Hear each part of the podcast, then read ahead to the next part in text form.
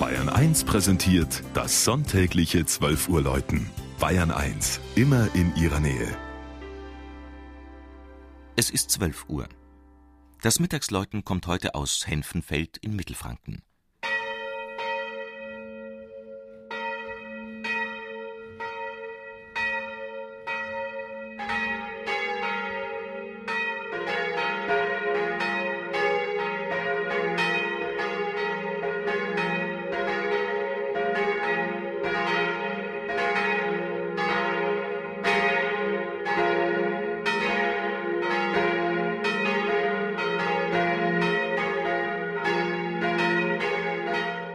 Henfenfeld im Landkreis Nürnberger Land liegt inmitten der malerischen Kulturlandschaft des östlichen Mittelfrankens, der Hersbrucker Alb.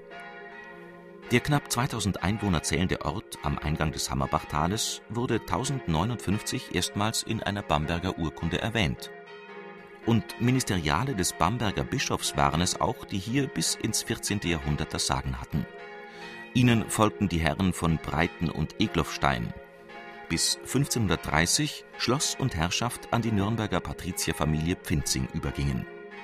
Diese erlangten das volle Patronatsrecht über die Nikolauskirche, brachten die Reformation in den Ort und verliehen mit ihren Um- und Erweiterungsbauten dem Gotteshaus seinen ganz eigenen, noch heute die Kirche bestimmenden Charakter.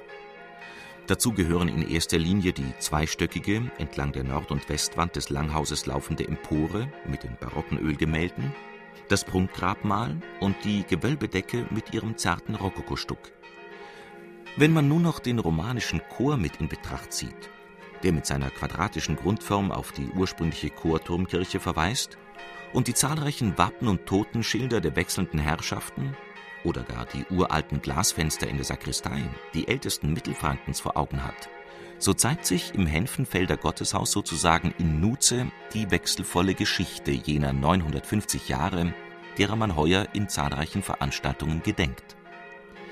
Im 1491 erbauten Spitzhaubenturm läuten drei Glocken.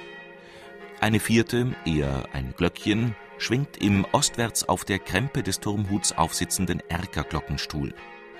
Nein, es dient nicht als Sterbeglocke, sondern wird im Gegenteil nur zu Taufen geläutet. Warum es so deutlich sichtbar zum Henfenfelder Schloss hin angebracht wurde, hat seinen Grund. Einst, so erzählt man sich, hat ihr Schwingen einer tauben Schlossherrin angezeigt, dass Zeit zum Kirchgang war.